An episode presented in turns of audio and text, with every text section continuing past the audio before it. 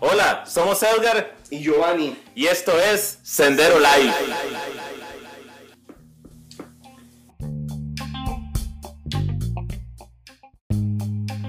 La historia.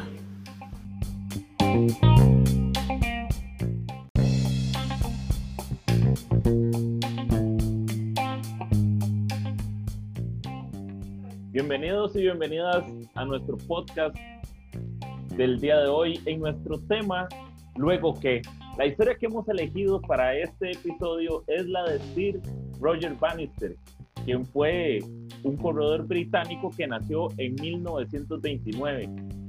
Él estudió en Oxford medicina y mientras lo hacía paralelamente tenía una carrera de atletismo, el cual lo consideraba de los mejores corredores de Gran Bretaña. Tuvo la oportunidad de ir a las Olimpiadas de 1952, eh, siendo categorizado como uno de los favoritos para, para ganar la carrera que en ese momento era de una milla o media milla. Pese a que en 1952 eh, tristemente fue un fracaso, llamado un fracaso para, para él. Roger Bannister registra uno de los eventos más increíbles que tiene la historia del atletismo, y es que antes de 1954 se creía que era imposible correr una milla en menos de cuatro minutos. La ciencia, los científicos, los especialistas en atletismo decían que era imposible que un ser humano corriera una milla en menos de cuatro minutos.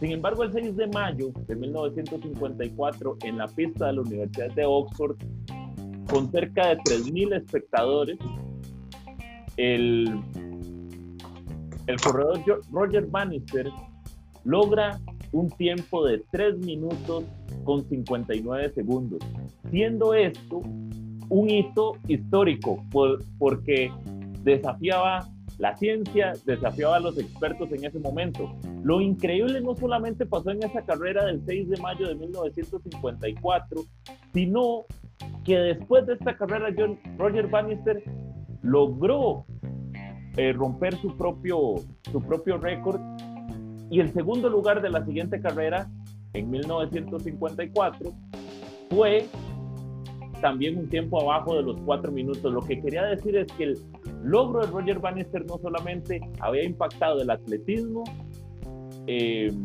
personal, sino el atletismo en general y había logrado e impulsado a otros atletas que también quisieran romper el récord de los cuatro minutos. Roger Bannister ya era un atleta consolidado y aún así decidió él retarse a sí mismo a bajar de cuatro minutos, pese a que era un atleta reconocido entre los mejores de Gran Bretaña. Esta historia nos da pie para nuestro tema del día de hoy, luego qué.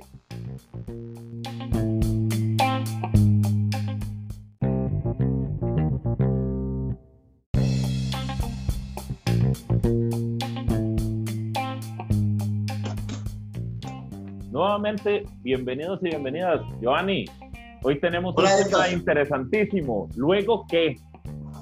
Sí, llegamos a luego que después de mi nueva etapa de bien, 52 días de bien, tuvimos ya la realidad, mi realidad, la mayoría del tiempo nada es fácil, haz algo, resoluciones y ahora toca luego qué.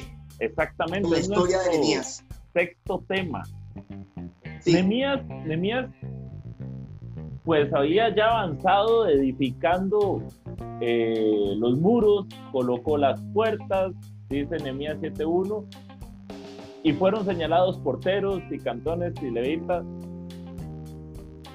¿Cómo es esta nueva etapa que Nemías sigue haciendo, luego de que el muro había sido edificado y colocadas las puertas? Sí, ¿Cómo vemos ese, luego qué, Giovanni? ¿Cómo nos podrías hablar en contexto? Ok, en el contexto ya sabemos que Nehemías, en, en, es, realmente el sexto tema, el quinto tema era la obra es hecha por Dios. En el, en el tema anterior vimos cómo él cerró, terminó los muros pero la cosa no queda ahí y esto nos lleva a contextualizar una etapa, una nueva etapa en la vida de uno, más en este entorno que tenemos en la pandemia, donde como que sentimos que no sabemos qué lugar ocupamos en el tiempo, Edgar. Es, Quiero hacer ese primer señalamiento. ¿Qué lugar ocupamos en el tiempo en relación con la pandemia? ¿Dónde comienza? ¿Dónde termina? ¿Dónde comienza o termina una etapa de bien para uno? Lo que sí es cierto es que Nehemías se da cuenta que el haber concluido los muros y reparado las puertas no era el final, correcto. El luego que nos enfoca el tema de que no estamos en el final, sino en un paso en la etapa hacia adelante. Es como cuando uno va a la universidad y se gradúa y no es eso el final ya de la vida, sino que tenés que salir a buscar trabajo, tenés que buscar una especialización. Es como algo así es algo así. Yo creo que es esa parte donde el final se convierte en el inicio y el inicio se convierte en el final al mismo tiempo. Correcto, estás al final, estás al final de algo y se te convierte en el inicio. No necesariamente eh, es la conclusión, sino que es hay que ir más adelante. Y escuchaba el texto 7.1, dice, luego que fue el muro edificado y colocadas las puertas, ¿verdad? Y señaladas porteros y cantores y levitas, mandé otras cosas nuevas. Y yo creo que es una perspectiva muy clara en la vida de un ser humano, ¿verdad? Yo creo que no hay ninguna etapa que se finalice en la vida. ¿Qué piensas?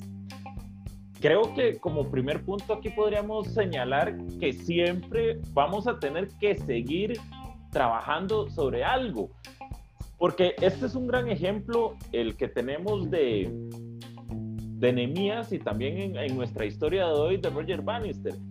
Después de que se ha terminado algo, siempre Dios, siempre la vida nos tiene nuevos retos, siempre nos tiene eh, nuevos, pues nuevos desafíos definitivamente que siento que el impulso de haber terminado, de sentir esa satisfacción de haber finalizado algo, nos debe servir para ese nuevo arranque, para ese nuevo, por decirlo así, ese nuevo inicio. Casi siempre... Ese nuevo... Sí, nos sentamos En, la, en la celebración. ¿A vos qué te parece, Giovanni?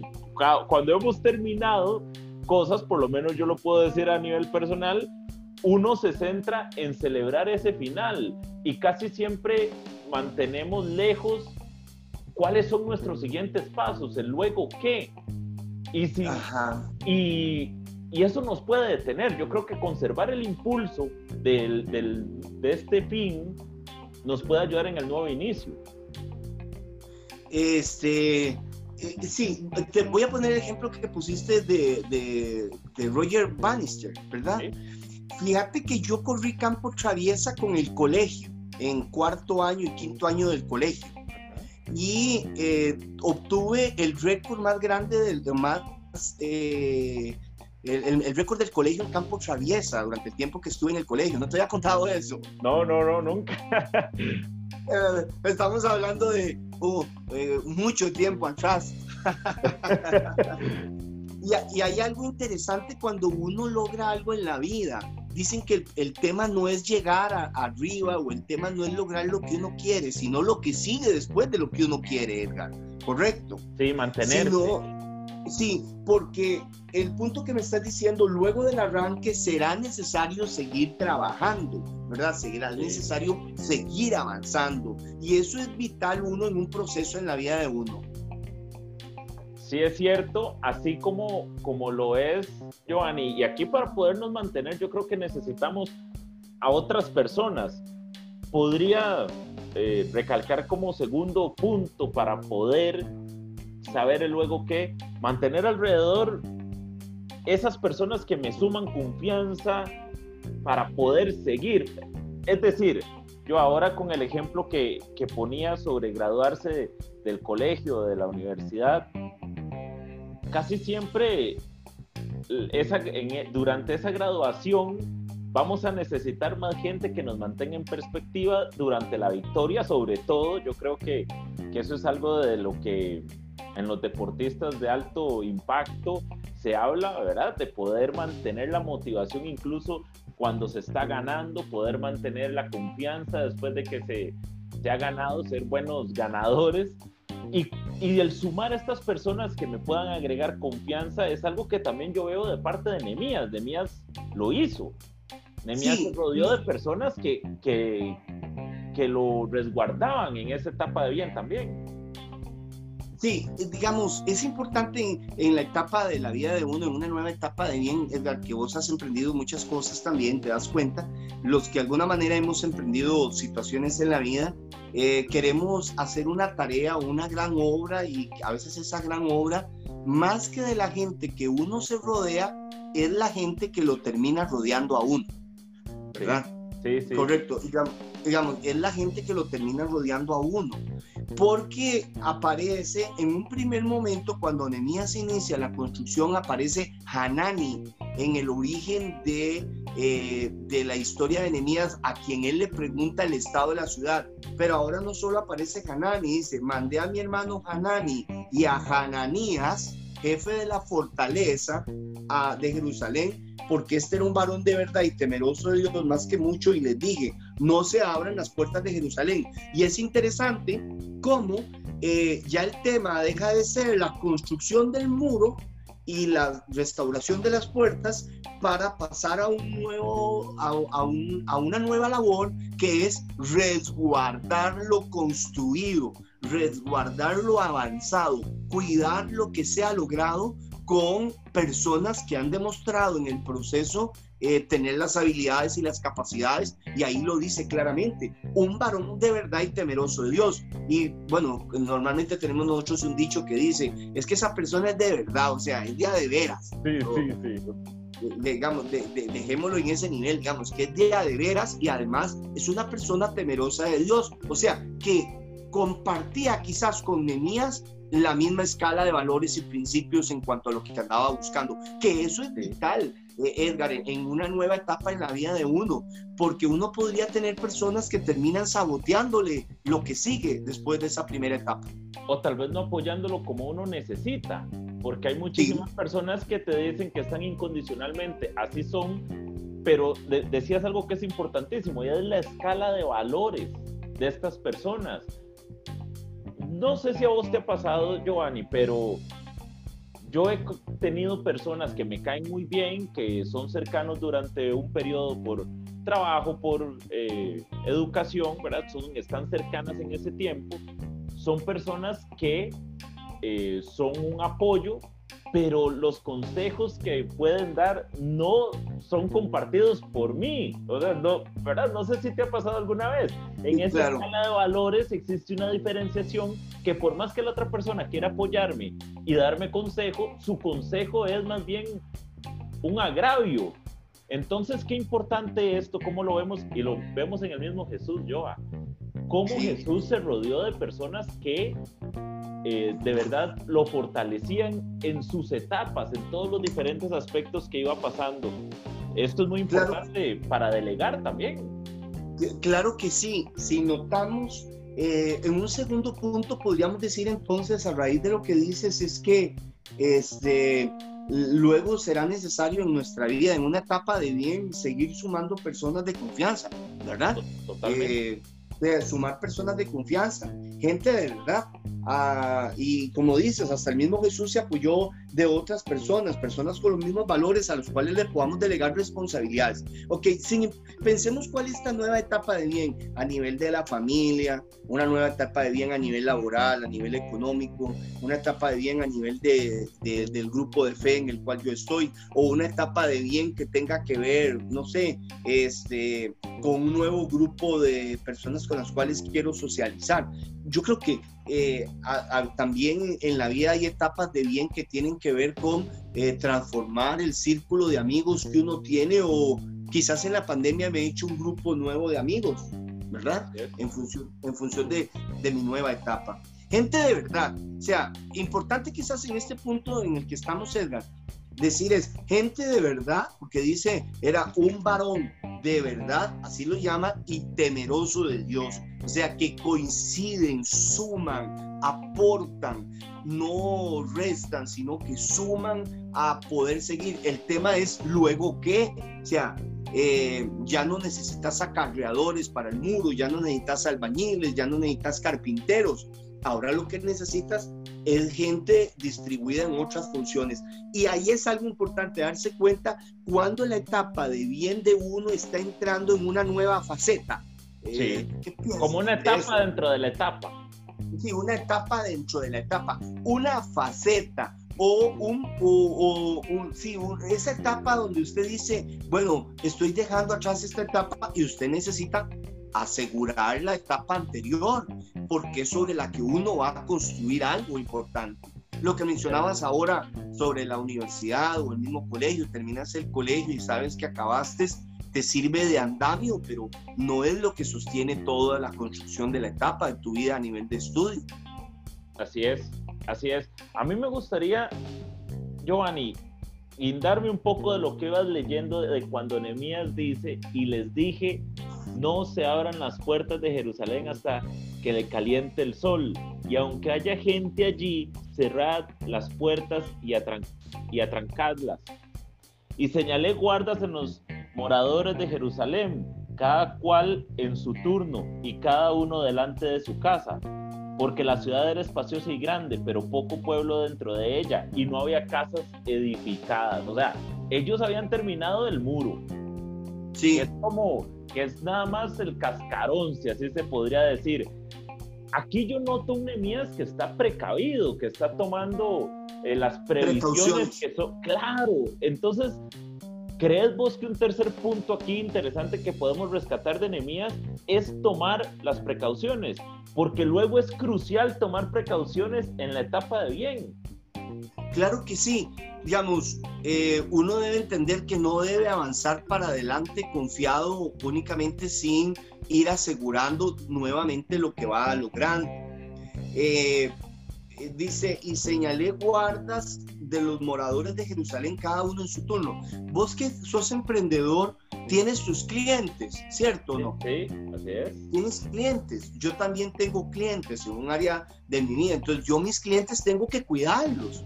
¿verdad? Yo no puedo tirarme a la aventura de nuevos clientes, nuevos clientes, nuevos clientes y todos los días sumar nuevos clientes y olvidarme de los clientes anteriores, porque realmente el primero no es el, la persona nueva, no es cliente, es cliente hasta que te vuelve por este...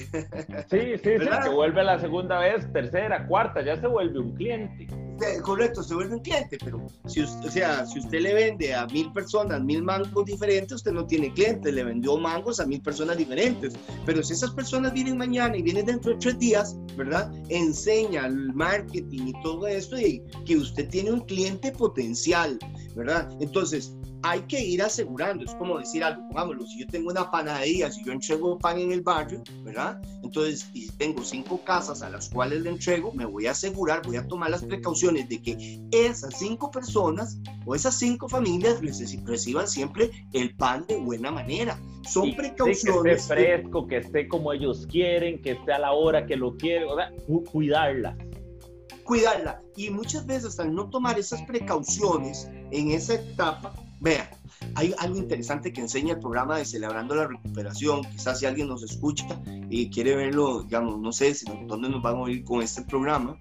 Este, es. Eh, en muchos países, eh, Giovanni. De hecho, el programa de Celebremos la Recuperación está en muchos países de Latinoamérica. Claro que sí, claro que sí. Digamos, hay algo que dice: eh, es celebre los triunfos de cada día correcto, pero uno no puede eh, celebrar los triunfos de cada día y vivir con esos triunfos. Tiene que sostenerlos en el tiempo, tiene que cuidarlo. Y usted lo contó con la historia de este corredor.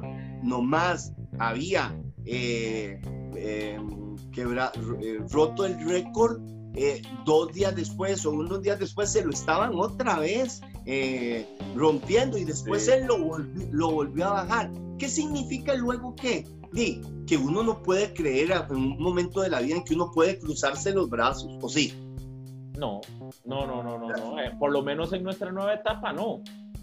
No.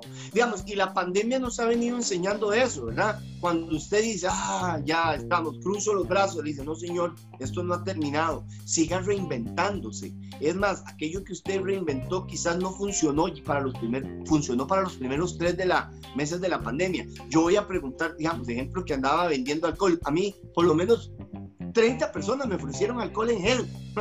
Sí, sí, sí, sí, sí. el alcohol en gel andaba por todo lado. Ya ahora no, ¿verdad? Es probable que sean menos y algunos hayan logrado avanzar en una etapa porque aseguraron lo que venían logrando. Quizás no le vendieron únicamente alcohol al gel al que le compró alcohol en gel, sino que le vendieron desinfectante, tal vez hasta papel higiénico, además que estaba todo el mundo desaforado por el papel higiénico, ¿verdad? o, quizás alguien le añadió toallitas o alguien le añadió este, mechas para el piso. Entonces, ir asegurando los logros en una nueva etapa y tomar las precauciones es muy bien. O sea, si usted quiere construir una gran, una, una gran represa, es probable que comience asegurando una parte del río, ¿cierto o no? es ciertísimo, si no se viene todo el caudal. Se viene todo el caudal. Quienes construyen los puentes eh, construyen una parte, lo aseguran y sobre lo que sigue se establece lo otro. A veces nosotros pequeños triunfos nos hacen alegremente olvidarnos que hay que asegurar lo que hemos logrado, diría yo aquí, Edgar. Sí, sí, porque a veces nos convertimos en especialistas en no asegurar, no asegurar esos logros y dejar las cosas a medias, ¿verdad? A, Veces, a veces pensar que ya lo alcanzamos todo, que dimos todo lo que podíamos dar y que ya no hay nada, nos hace especialistas en dejar todo a medias. Sí, ahora que dices eso, me acuerdo de una cita bíblica que dice, no que lo haya alcanzado ya ni que sea perfecto, sino que prosigo por ver si logro hacer aquello para lo que fui también sido por Cristo Jesús. Y él mismo dice, es Pablo hablando en Filipenses, dice, hermanos, yo mismo no pretendo haberlo ya alcanzado, ¿verdad? O sea, hoy estoy aquí, hoy he logrado algo, voy a asegurar, no me voy a olvidar de lo que he logrado, ¿verdad? y, el camino de la fe, Giovanni, es así, porque al final de cuentas, si yo un día ya creo que soy un santo y ya, ya descuidé, ya me descuidé. Si, yo, si yo creo que ya yo soy suficientemente buena persona, ya no hay nada más, ¿verdad? Ya no hay, hay ese luego que pero cuando mantenemos esta mentalidad o este estado mental de que estamos en un constante proceso, el luego que también se, se vuelve parte de, de, nuestra vida, de entender que tal vez solo levantamos los muros, pero nos faltan las casitas para las familias adentro. Sí, el ejemplo, sí, el ejemplo de Nehemías es muy claro. Realmente el muro eh, establecía una pauta para lo que había que continuar. Adentro la cosa había que este, eh, terminar de trabajarlo, ¿verdad? Había que terminar de, de, hacerlo y él sabe que tiene que lograrlo.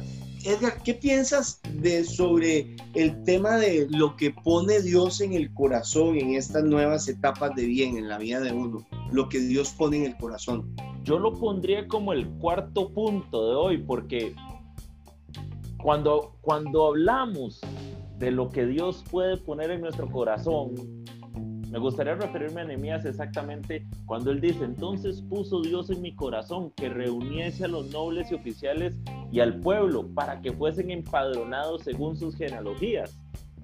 Primero, aquí se da una, aquí hay una cosa que es muy interesante, hay un dicho que decimos que donde hay orden está Dios. Sí. A lo que lo manda a hacer es estructura, es tener orden ¿Y cuántas veces a nosotros también Dios nos manda a tener estructura y orden para poder asegurar esas otras etapas que han sucedido y prepararnos para las que vienen?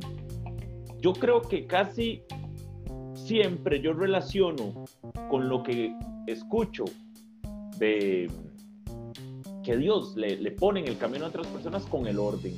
No sé cómo, cómo ves eso vos. Sí, yo pienso que sí, Creo que sí, porque Nemías lo dice, como lo están leyendo en el 7.5, entonces puso Dios en mi corazón que reuniese los nobles. Entonces, notas, termina el muro, terminan las puertas, asegura, le da seguridad al asunto y ahora comienza una labor más administrativa interna. Es una labor de administración, de, de ver las genealogías, cuántos son las familias de Edgar, cuántos son las familias de Giovanni, cuántos hijos tienen, cuántas mujeres tienen, cuántas eh, vacas, cuántos... Sí, es un orden. Yo creo que tiene que ver cómo llevar... Eh, ¿qué sería el inventario? digamos, inventario. hizo, hizo un inventario, o sea, orden, es, es ahorro, es cuidar, es saber con qué cuento.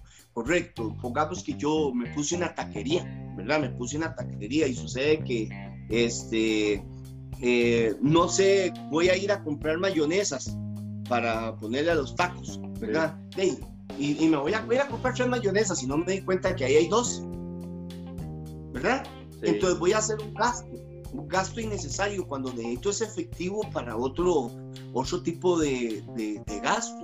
Eh, o, o, yo me fui y voy a comprar, no sé, eh, una pichinga ahí de, llamamos pichinga a, a, a, un recipiente de 30 galones de aceite. Y sucede que ahí tengo uno adentro, no me di cuenta. Entonces, eh, eh, aquí donde dice, entonces puso Dios en mi corazón que reuniese a los nobles y oficiales. Yo creo que hay, hay que pedirle a Dios dirección para ciertas ideas que le permitan a uno ordenar el camino que sigue. Y aquí es como somos, como somos gente de fe, como somos gente que creemos tener nuestra confianza en Dios y procuramos que así sea, de ahí, yo quiero saber que Dios pone en mi corazón cosas importantes que valen la pena para poder ordenar y saber con qué cuento.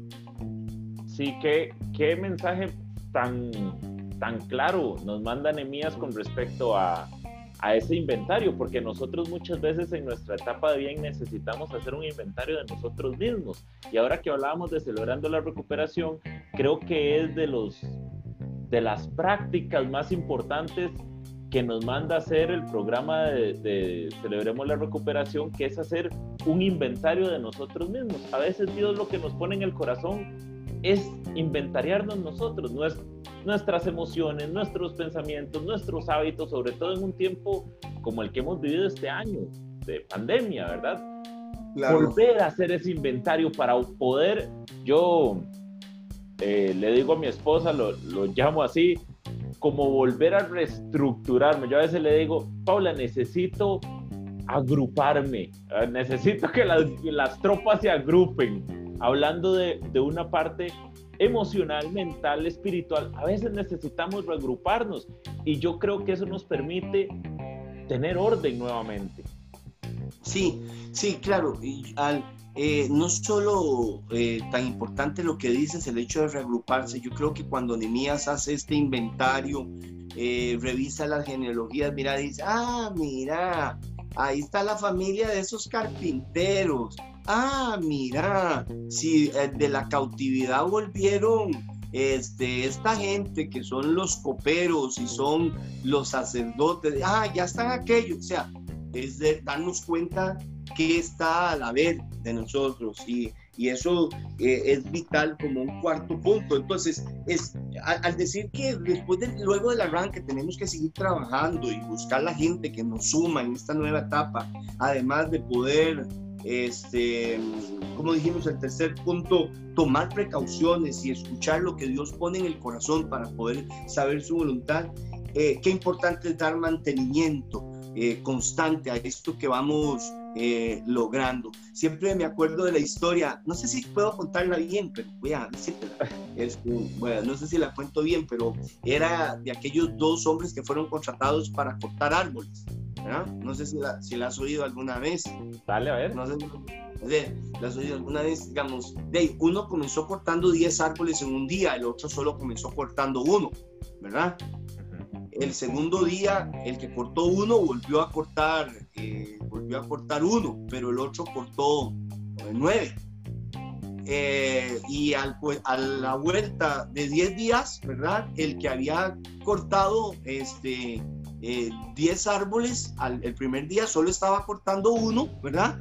Y el otro seguía cortando uno, ¿verdad?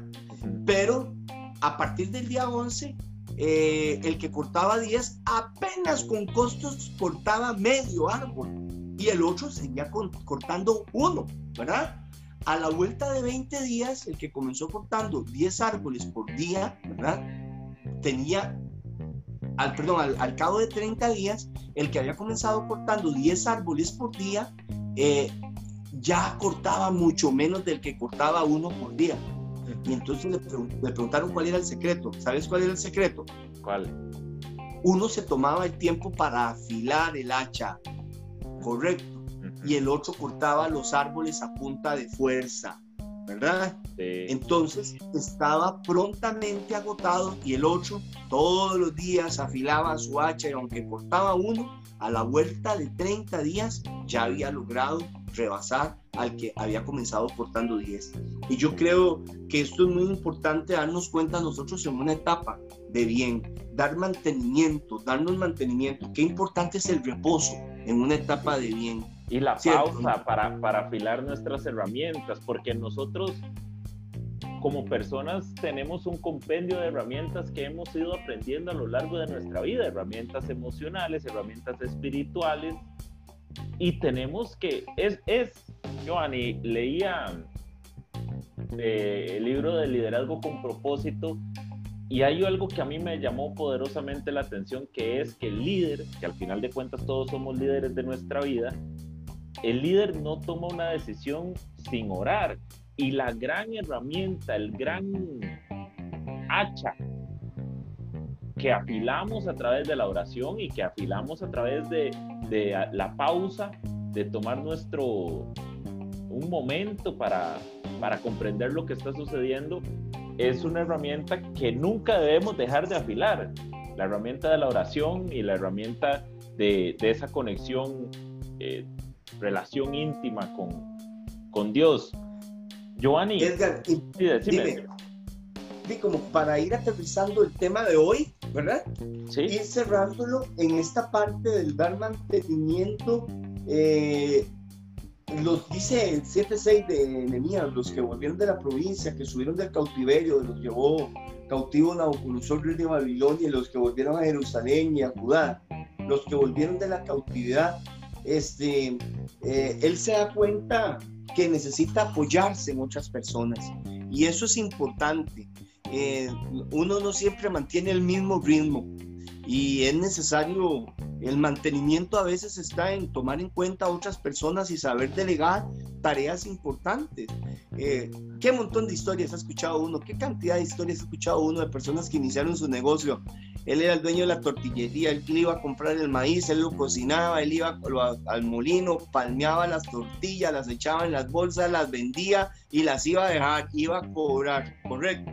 pero con el paso del tiempo se da cuenta de que ahí vende muchas tortillas y de ahí ahora va a tener que mandar a otro a comprar el maíz, ¿verdad? Este, va a mandar a otra persona al molino, él se quedará palmeando y otra persona irá a entregar. Entonces, a veces el descanso sucede cuando aprendemos a delegar en otras personas tareas que nosotros asumimos por un tiempo. Sí, y, yo creo que viene muy de la mano con la historia que estuvo buenísima, la historia del que tala un árbol al día. La constancia, la constancia, cuando nos volvemos constantes. Creo que en esta etapa de bien, al reconocer, y lo diría como quinto punto, Joanny, que luego hay cosas importantes que hacer. Luego de que pareciera que finalizamos una parte, hay cosas importantes que hacer. El hecho de, acostumbrarnos a talar un árbol al día, es decir, de vivir un día a la vez, se vuelve fundamental para poder enfrentar estas otras cosas importantes. Porque si yo me desgasto, gasto toda la energía levantando los muros, cuando haya que reconstruir la ciudad dentro de los muros, ya yo no voy a tener energía, como le pasó al que cortaba medio árbol después. Sí, correcto, correcto. Sí, y, el, digamos, los rendimientos bajan con el paso del tiempo. Claro, hay desgaste. hay desgaste emocional. Y yo creo que Nemías, como ahora mencionaba sobre el libro de algo con propósito, nos enseña la inteligencia que hay en poder apoyarnos en otras personas que lo mencionamos en el luego que desde el inicio con Hanani y con Hananías. Entonces, de motivarnos las personas que están pasando un buen momento, que sepan en qué momento ese momento se podría llegar a acabar o se les podría ir ese buen momento por no ver el luego que el luego que, que sigue. Y estar allí eh, y decir, bueno, bonito contratar a alguien que me venga a ayudar en unas horas a, a acomodar esto, hay cosas que uno no termina de hacer en la vida porque simplemente no le pidió ayuda a alguien o no integró en la vida a alguien que le ayudara, ¿verdad? Y pudo haberlo hecho. Claro. Eh, a, veces, perdón, te voy a decir, y yo te quiero agradecer aquí y públicamente, porque, digamos, el tema de podcast yo no lo conocía, y, llegó un momento que dije, bueno, las transmisiones, lo que tenemos en vivo, ¿y ahora qué? ¿Qué sigue? Y usted, bueno, el podcast, digamos el podcast, y en este momento estoy exactamente igual después de nueve meses de la pandemia. Estoy preguntando, bueno, Ahora le decía a mi compañera aquí de trabajo, le decía, este, ¿qué sigue? ¿Qué, qué, qué hay? ¿Luego qué? ¿Qué, qué, qué, es lo que sigue en este momento para lo que hay allá adelante? Ahí es donde uno trata de oír el corazón de Dios y también a veces uno oye el corazón de Dios para luego que mirando los dones y las habilidades de las personas que están a la par de uno, los cuales pueden llevarlo a uno una milla más. Totalmente de acuerdo, Giovanni. Yo también te agradezco montones porque es un, el rodearnos de personas que le ayudan a uno a avanzar, que le ayudan a uno a caminar, es muy importante para uno no quedarse estancado en lo que pareciera. Es una pequeña victoria, pero no es el final. Sí. Yo es, algo que me gustaría para, para ir cerrando el tema de hoy. Cerrar, cerrar. Sí, me, me gustaría que, que, aprendiéramos y que pidiéramos esa, esa sabiduría de conocer que tal vez lo que pareció que es una, una victoria y lo que creí que era el final de mi carrera es simplemente parte del proceso. El poder comprender que estamos en un proceso en muchas áreas de nuestra vida. Somos tan amplios como personas y estamos en un proceso. Cuando nos presionamos, cuando nos juzgamos de qué etapa del proceso estoy, creo que perdemos en cambio, cuando nos enfocamos en entender que es un proceso, tal vez pareciera que no voy a tener grandes victorias, pero voy a estar ganando siempre, porque no voy a parar de avanzar. Y en este, luego que es algo que nos invita a no parar y a seguir avanzando, Joa. Sí, este, eh, no, eh, otra vez, no creamos, quizás queremos estar al final, pero quizás estamos al inicio, ¿verdad? Casi siempre. Como, como, el, ejemplo que pusiste del corredor. Edgar, qué gusto estar en el tema de ahora. Y creo que el podcast que sigue es importantísimo. Es el tema voluntariamente. Así es, Giovanni. Muchas gracias por compartir este tiempo. Gracias a, a las personas que, que han seguido y que siguen escuchando este podcast estamos empezando y es parte del proceso en el que todos estamos de crecimiento. Giovanni, muchas gracias por, por esta tarde. Hasta luego, Edgar. Gusto saludarte. Hasta luego.